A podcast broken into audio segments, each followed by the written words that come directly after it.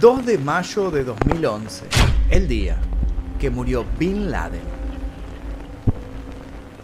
Cuando el entonces presidente de los Estados Unidos, Barack Obama, comunicó que el terrorista más buscado del mundo durante más de dos décadas había sido por fin capturado y asesinado, los festejos se expandieron por gran parte de la sociedad norteamericana. Sin lugar a dudas, un ciclo llegaba a su fin.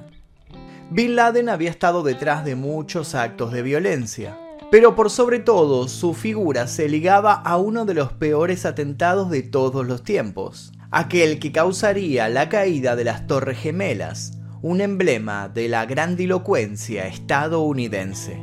Luego de aquello se había desatado una cacería sin precedentes. 50 millones de dólares de recompensa para quien apresara al líder de Al Qaeda vivo o muerto cacería que terminó con el We Got Him de un orgulloso Obama. Sin embargo, muchos investigadores todavía tienen muchas dudas sobre la versión oficial. ¿Cayó Bin Laden tal y como lo contaron o existe alguna trama secreta oculta? ¿Cómo se convirtió Osama Bin Laden en el enemigo público número uno? Estas y otras cuestiones de este singular personaje analizaremos en el video del día de hoy. Pero antes de comenzar les pido por favor que dejen su like aquí debajo, se suscriban si todavía no lo hicieron y activen notificaciones. Además los invito a dejar alguna sugerencia escrita en los comentarios sobre posibles futuros videos. Comencemos. Según el ex director de la CIA, la preparación de la operación militar fue extremadamente arriesgada y estuvo llena de incertidumbres. Durante meses siguieron a un mensajero de Al Qaeda cuyas idas y venidas conducían hasta una vivienda no muy lejos de una base militar pakistaní. Vieron que en dicha vivienda paseaba un hombre alto, delgado y con barba. ¿Se trataba acaso de la persona sobre la cual habían puesto el ojo desde hacía tanto tiempo? Pese a las dudas, el 29 de abril de 2011 se dio luz verde al plan comando que fue bautizado con el nombre de Tridente de Neptuno. Se trataba de 23 miembros de fuerzas especiales, los Navy SEALs. Se supone que el operativo llevó meses de preparativos, pero arrancó de la peor manera posible. Uno de los helicópteros que llegó al lugar con uno de los grupos de asalto chocó contra un muro del complejo y se estrelló. Si bien no hubo víctimas, todo indicaría que la caída de un helicóptero en medio de un plan que debía llevarse con cautela y en secreto es razón suficiente para abortar toda la misión. Sin embargo, Tridente de Neptuno siguió su cauce. Cuando los hombres ya estaban en el tercer piso, se encontraron a dos mujeres que gritaban sin parar. Se deshicieron de ellas y avanzaron. La operación fue seguida en directo desde la sala de crisis de la Casa Blanca, un subsuelo donde los grandes líderes del país del norte seguían de cerca el paso a paso de sus agentes. Robert James O'Neill, uno de los SEALs, cuenta que en determinado momento logró visualizar a Jerónimo, el nombre clave que tenían para su presa, a los pies de una cama. Era más alto y delgado de lo que esperaba, llevaba la barba más corta y tenía el pelo más blanco, pero era el hombre cuyo rostro había visto en infinidad de fotos y videos el hombre cuyo rostro había aparecido en titulares de todo el mundo luego de que perpetrara uno de los atentados más famosos de la era moderna. O'Neill apuntó por encima del hombro derecho de la mujer que estaba delante de su objetivo y apretó el gatillo dos veces. Poco antes de la medianoche en Washington, Barack Obama anunció al mundo la muerte del líder de Al Qaeda. La pesadilla de Bin Laden llegaba a su fin. Sus restos fueron trasladados a una base donde fueron identificados gracias a técnicas de reconocimiento facial y al ADN. Después, un portaaviones arrojó el cuerpo en algún lugar del mar de Arabia sin dejar ningún rastro. Deseaban a toda costa evitar que su tumba pudiera convertirse en un santuario para los seguidores. Y es que no hay que olvidar que estamos hablando de una de las figuras más polémicas del panorama político de los últimos años, el hombre que para tantos significó el terror absoluto, el hombre que para tantos otros solo fue una excusa para los que realmente traerían el terror. Para conocer el porqué de la complejidad de su figura, es necesario que conozcamos su historia desde el principio. Osama Bin Laden nació en 1957 en Riyadh, capital de Arabia Saudita. Era uno de los 54 hijos del jeque Muhammad Bin Laden, ingeniero y arquitecto según algunas fuentes, simple campesino, según otras. Lo que sí está claro del progenitor de Osama es que hizo una fortuna colosal gracias a sus relaciones con la familia real saudí, que le encargó numerosas obras públicas. Osama tuvo una infancia y juventud llena de privilegios. Disfrutó de una muy buena educación y pasó sus días codeándose con los hijos de los príncipes saudíes. Cuando a sus 13 años su padre murió en un accidente de helicóptero, heredó 80 millones de dólares. A pesar del protagonismo que adquiriría más tarde, su madre aseguró que era un chico tímido y retraído.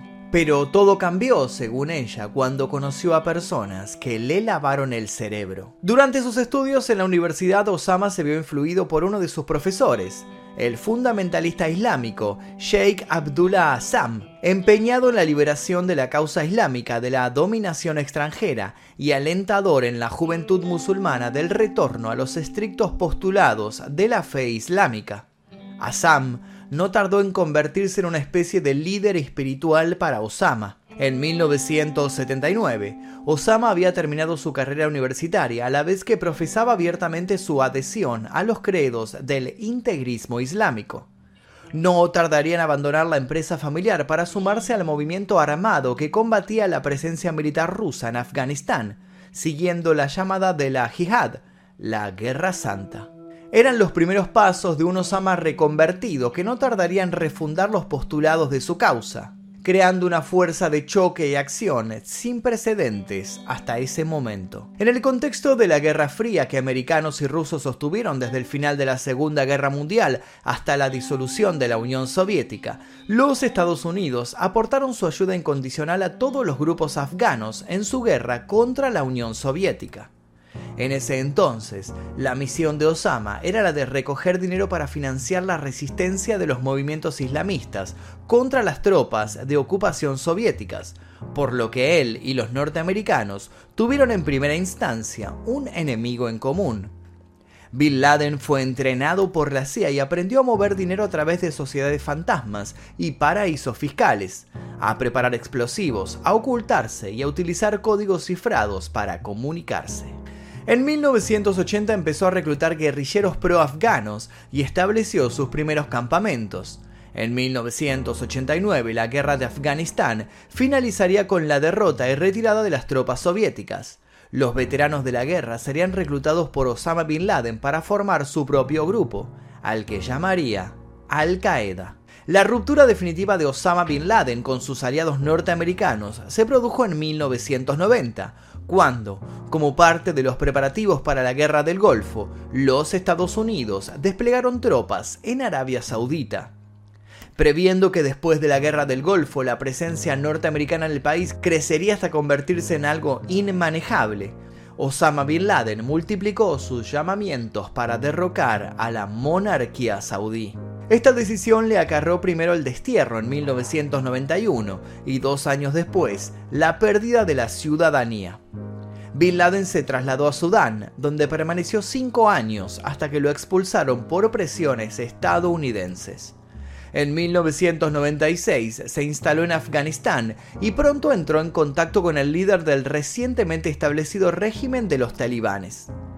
Al Qaeda puso y pone al día de la fecha todos sus recursos en función de llevar a cabo su accionar en contra de Occidente por su intromisión en conflictos que consideran internos buscan la preservación de la sociedad musulmana contra las influencias occidentales, justificando y promoviendo ataques terroristas contra objetivos civiles para aterrorizar a la población y así desestabilizar al país políticamente, dañando su economía y debilitándolo en lo que refiere a confianza ciudadana. Durante su mandato y haciéndose eco de las exigencias de los miembros de los órganos de seguridad nacional, Bill Clinton autorizó a la CIA a emplear todos los medios para eliminar físicamente al multimillonario saudí y destruir la estructura política y militar creada por este. Pero ninguno de los mercenarios contratados por el espionaje norteamericano logró cumplir el plan. Nadie podía detener a Al Qaeda. Bin Laden preparaba lentamente lo que sería su golpe supremo. Khalid Sheikh Mohammed, al que se suele designar por las siglas KSM, se crió en Kuwait, pero al terminar el colegio secundario se trasladó a Carolina del Norte, donde obtuvo un título de ingeniería mecánica.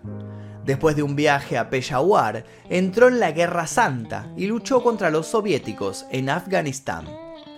KSM luchó con Bin Laden en Afganistán en 1987 y volverían a reunirse en el otoño de 1996 en Tora Bora. Fue en ese segundo encuentro cuando el pakistaní presentó al líder de Al Qaeda y a su jefe de operaciones varias propuestas de atentados, incluida la opción de entrenar a pilotos para hacer estrellar aviones contra edificios en suelo estadounidense. La primera reacción de Bin Laden fue de escepticismo. Sin embargo, cuando el copiloto del vuelo 990 de Egypt Air estrelló el aparato contra el Atlántico y mató a las más de 200 personas que iban a bordo, Bin Laden decidió invertir en KSM. Toda la logística de los ataques del 11 de septiembre de 2001 contra las Torres Gemelas y el Pentágono duró 15 meses.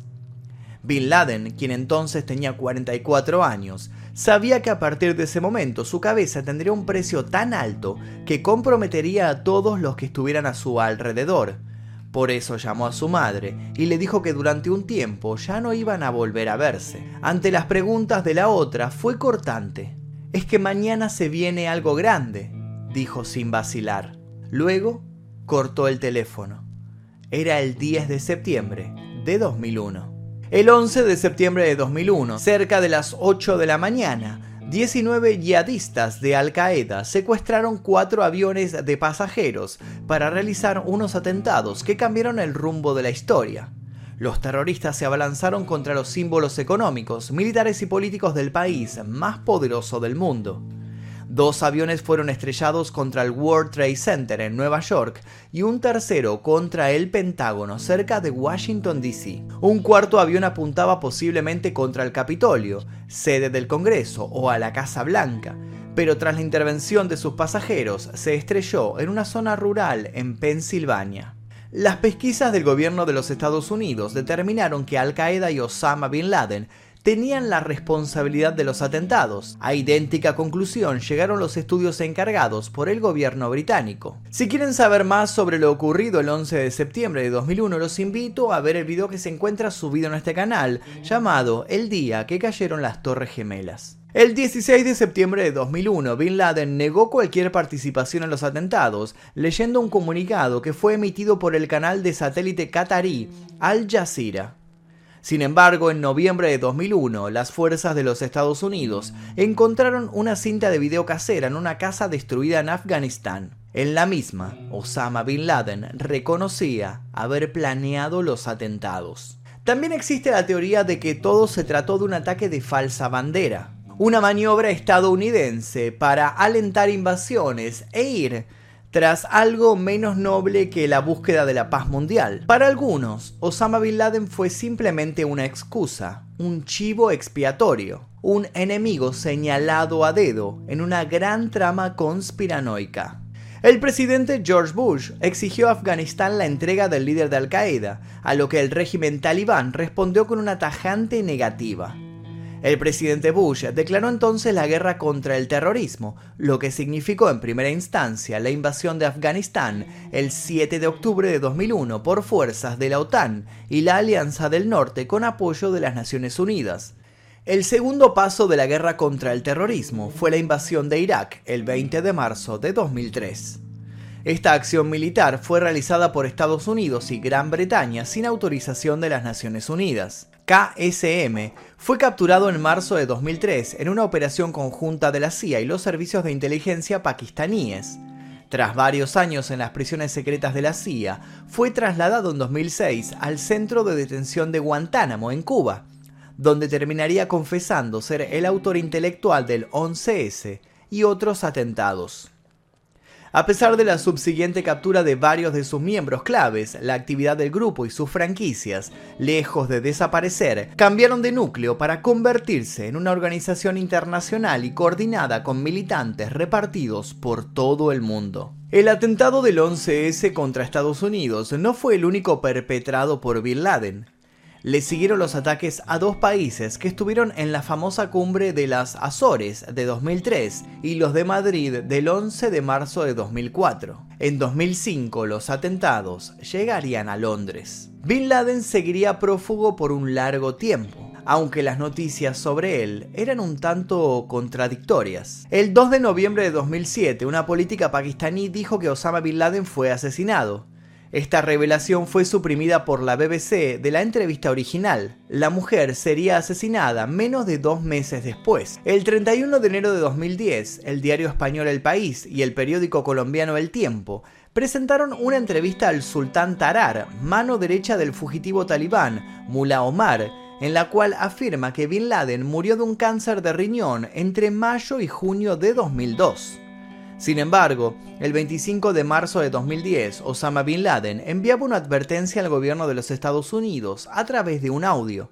Advertía que el día que se tomara la decisión de ejecutar a KSM, Al Qaeda ejecutaría a todos los estadounidenses en su poder. Según los miembros del Servicio Secreto de los Estados Unidos, esta cinta era genuina. Para estas alturas, Bin Laden ya era para muchos incapturable. Sus videos adjudicándose atentados o rechazándolos se multiplicaban. Había tanto reales como falsos. Su vida era un completo misterio. Aunque luego de que fuera asesinado, se encontraron supuestas cintas adjudicadas a las cámaras de seguridad de su hogar. Estas cintas revelaron, entre otras cosas, cómo fueron sus últimos días. La familia de Bin Laden, compuesta por tres esposas, seis hijos y cuatro nietos, vivía sin internet ni teléfono y nunca salían de la casa. Según los informes de la CIA, Bin Laden pasaba su tiempo viendo películas, entre ellas, ¿En qué lugar del mundo está Bin Laden? un documental en tono de comedia. El líder terrorista también poseía en su colección dos programas especiales sobre su propia figura realizados por la cadena CNN, además de numerosos documentales sobre vida silvestre de la National Geographic y de la BBC. Los más chicos se divertían con películas de Disney y videojuegos. Además, practicaban tiro con un rifle de aire comprimido. En la computadora personal de Bin Laden se encontraron numerosos videos sobre crochet y algunos fragmentos de los programas cómicos británicos Mr. Bean y Wallace y Gromit. Se hablaba también de la existencia de una extensa colección pornográfica. Pero ¿en qué consistían las reuniones con su agrupación y cómo las llevaba a cabo? Eso es algo que siempre quedará en la incógnita. Nada más se sabe sobre sus últimas horas. Como dijimos al principio, la versión oficial dice que un grupo muy entrenado lo mató dentro de su propiedad. Sin embargo, esta versión no solo ha tenido varias críticas, sino que ha sido considerada como una historia falsa. Numerosas organizaciones, entre ellas Amnistía Internacional, denunciaron la ilegalidad de la operación y las implicaciones éticas que ésta acarreaba, como el haber asesinado a Osama Bin Laden en vez de haberle capturado con vida, aun cuando éste estaba desarmado. Muchos castigaron el hecho con una sentencia concreta, el fin bajo ningún punto debe justificar los medios. Algunos periodistas, por su lado, no creen en lo relatado por las autoridades norteamericanas. Afirman, por ejemplo, que la información sobre el paradero del hombre más buscado del mundo llegó a oídos estadounidenses tras pagarle los 25 millones de dólares de recompensa a un militar pakistaní. Según este relato, Bin Laden vivía prisionero del Servicio Secreto de Pakistán tras ser traicionado por quienes lo protegían en 2006.